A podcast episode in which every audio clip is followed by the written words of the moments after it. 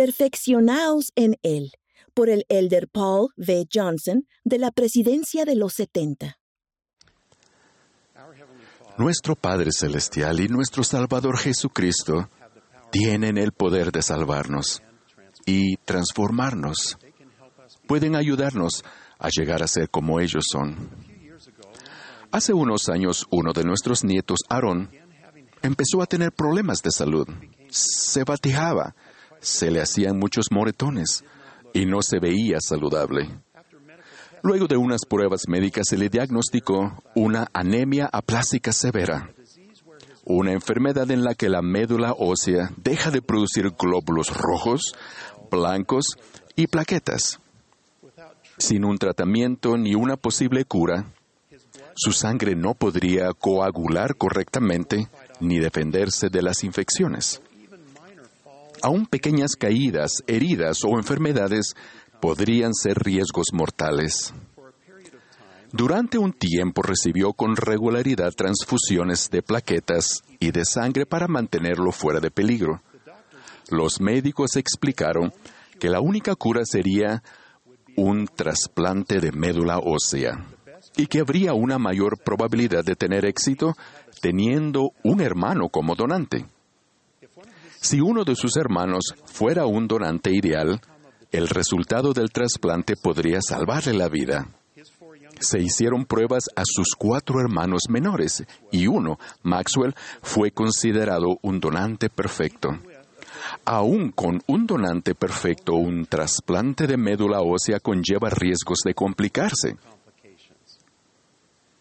El proceso requería que las células de Aaron en su médula ósea enferma se destruyeran con una combinación de quimioterapia y radiación antes de recibir las células madre de la médula ósea de su hermano Maxwell.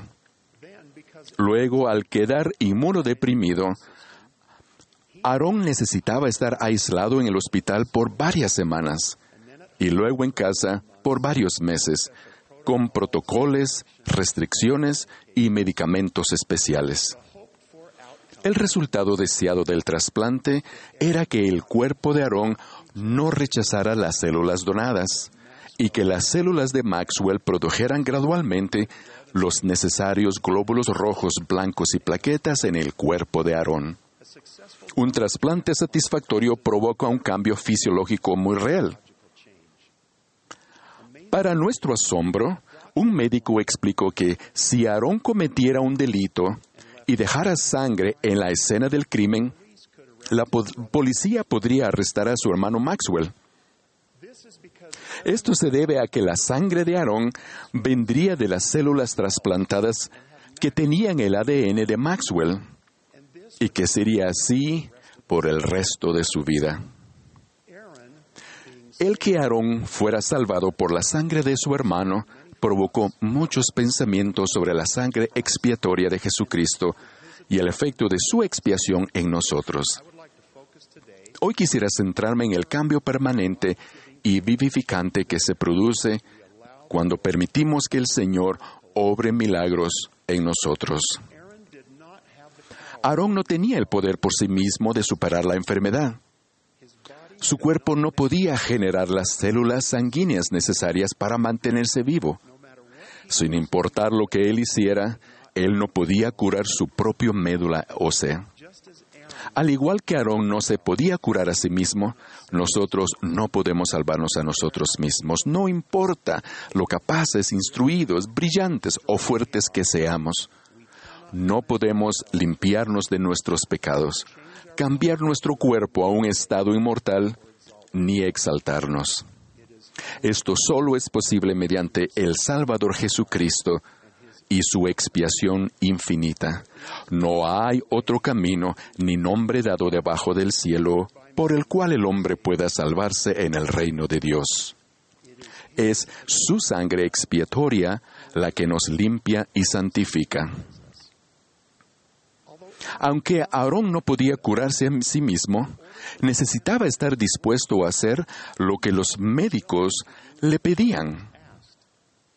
Aún cosas muy difíciles y complejas para que el trasplante funcionara. Si bien No nos podemos salvar a nosotros mismos cuando sometemos nuestra voluntad al Señor y guardamos nuestros convenios, se abre la vía para nuestra redención. Al igual que el extraordinario proceso del cambio del ADN en las células sanguíneas de Aarón, podemos hacer que cambie nuestro corazón, tener su imagen en nuestro rostro y llegar a ser nuevas criaturas en Cristo. Alma le recordó al pueblo de Saraemla sobre la generación anterior que se había convertido. Refiriéndose a su padre, explicó que, según su fe, se realizó un potente cambio en su corazón. Entonces preguntó, ¿habéis experimentado este potente cambio en vuestros corazones? No eran las personas quienes cambiaron sus propios corazones, el Señor realizó el verdadero cambio. Alma fue muy claro al respecto cuando dijo, He aquí, Él cambió sus corazones. Ellos se humillaron y, pusieron su confianza en el Dios verdadero y viviente, y fueron fieles hasta el fin, y fueron salvos. Las personas estaban dispuestas a abrir sus corazones y ejercer la fe, y entonces el Señor cambió sus corazones y qué gran cambio ocurrió.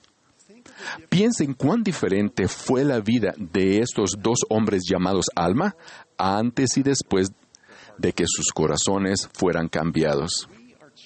Somos hijos de Dios y tenemos un destino majestuoso.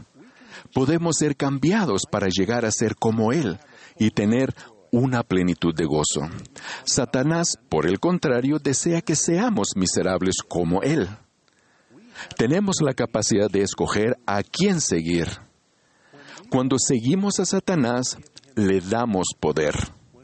Cuando seguimos a Dios, Él nos da poder. El Salvador enseñó que fuésemos perfectos. Eso puede parecer intimidante. Claramente puede ser, puedo ver mis ineptitudes y penosamente estoy al tanto de la distancia entre la perfección y yo. Tal vez tengamos la tendencia a, a pensar de que debemos perfeccionarnos, pero eso no es posible. El seguir cada sugerencia de cada libro de autoayuda del mundo no la traerá. Solo hay una manera y un nombre mediante el cual viene la perfección. Somos hechos perfectos mediante Jesús, el mediador del nuevo convenio, que obró esta perfecta expiación derramando su propia sangre. Nuestra perfección solo es posible mediante la gracia de Dios. ¿Se imaginan cuán abrumador habría sido para nuestro joven nieto Aarón suponer que tendría que entender y realizar él mismo todos los procedimientos médicos asociados con su trasplante? No debemos suponer que necesitamos hacer lo que solo el Salvador puede hacer en el milagroso proceso de nuestra perfección. Al concluir su registro, Moroni enseñó, sí, venid a Cristo y perfeccionaos en Él. Si os abstenéis de toda impiedad y amáis a Dios con todo vuestro corazón, mente y fuerza, entonces su gracia os es suficiente para que por su gracia seáis perfectos en Cristo. Qué verdad tan consoladora y poderosa. Su gracia es suficiente para mí, es suficiente para ustedes y es suficiente para todos los que están trabajados y cargados. Con tratamientos como el de Aarón siempre hay alguna incertidumbre en cuanto al resultado. De hecho, él necesitó un segundo trasplante cuando surgieron complicaciones con el primero. Afortunadamente, en cuanto al cambio espiritual del corazón se refiere, no debemos preguntarnos si sucederá. Cuando vivimos de acuerdo con su voluntad, confiando íntegramente en los méritos de aquel que es poderoso para salvar, hay una garantía del 100% de ser limpios mediante la sangre del Salvador y finalmente ser perfeccionados en Él Jesucristo es un Dios de verdad y no puede mentir. No hay duda de que este proceso de cambio lleva tiempo y no estará completo hasta después de esta vida, pero la promesa es segura. Aunque el cumplimiento de las promesas de Dios parece lejano, aún así las aceptamos sabiendo que se cumplirán. El cambio milagroso de la salud de Aarón ha traído gran gozo a nuestra familia. Imaginen el gran gozo en el cielo cuando suceden cambios potentes en nuestra alma. Nuestro Padre Celestial y nuestro Salvador Jesucristo nos aman y han ofrecido su con bondad cambiarnos y perfeccionarnos. Ellos desean hacerlo.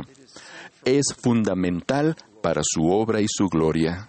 Testifico que tienen el poder de hacerlo cuando acudimos a ellos con fe. En el nombre de Jesucristo. Amén.